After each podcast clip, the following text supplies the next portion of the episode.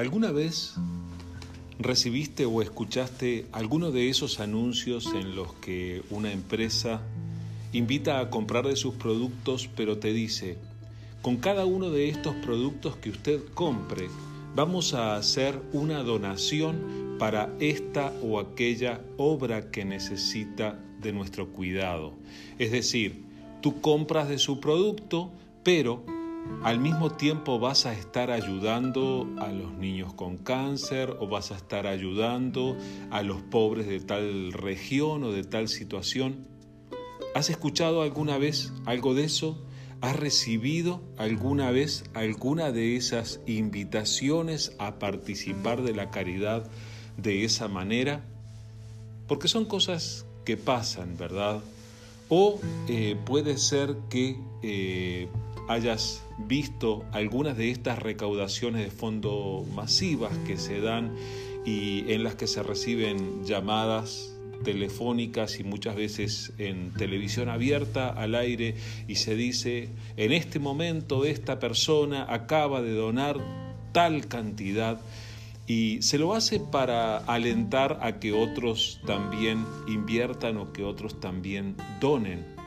Pero ¿No es esa también una manera de llamar la atención, de tratar de que otros sepan lo bueno que eres, lo generoso que eres? Vivimos en una época en la que tenemos la exagerada necesidad de llamar la atención de los demás y de tener una buena imagen ante ellos. Y ese es un error en el que podemos caer. Podemos equivocar nuestras motivaciones para hacer las cosas. Entonces, yo quiero invitarte hoy a que consideres lo que te motiva a hacer lo que haces y que cuando hagas lo bueno, que lo hagas por las motivaciones correctas.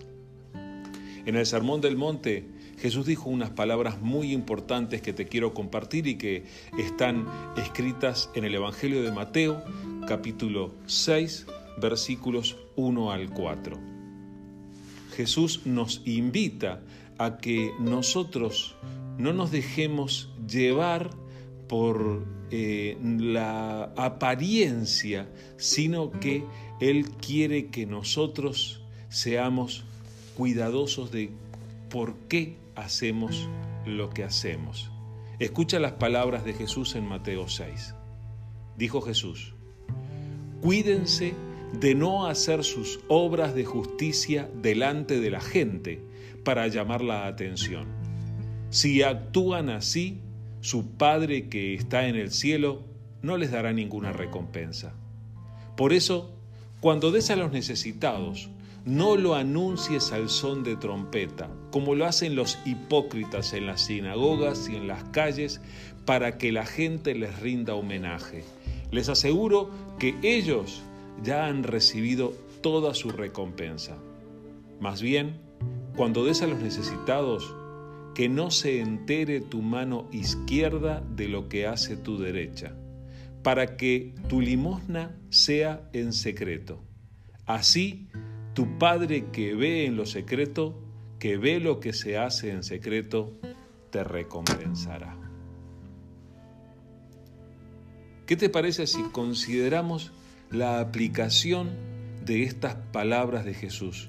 ¿Te das cuenta cómo a veces nosotros podemos caer en el error de hacer determinada acción con tal de provocar la reacción de las personas, que piensen bien acerca de nosotros, que nos vean hacer lo bueno para que sepan lo buenos que somos.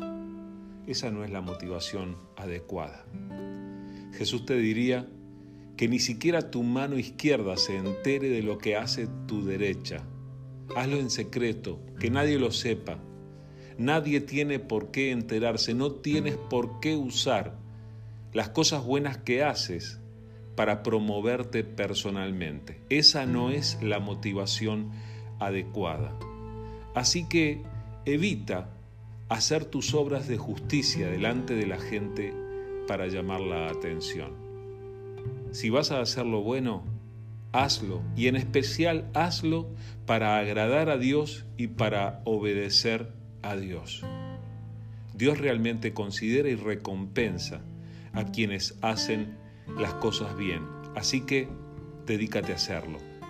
Y no importa si los demás no lo saben. Que Dios te bendiga.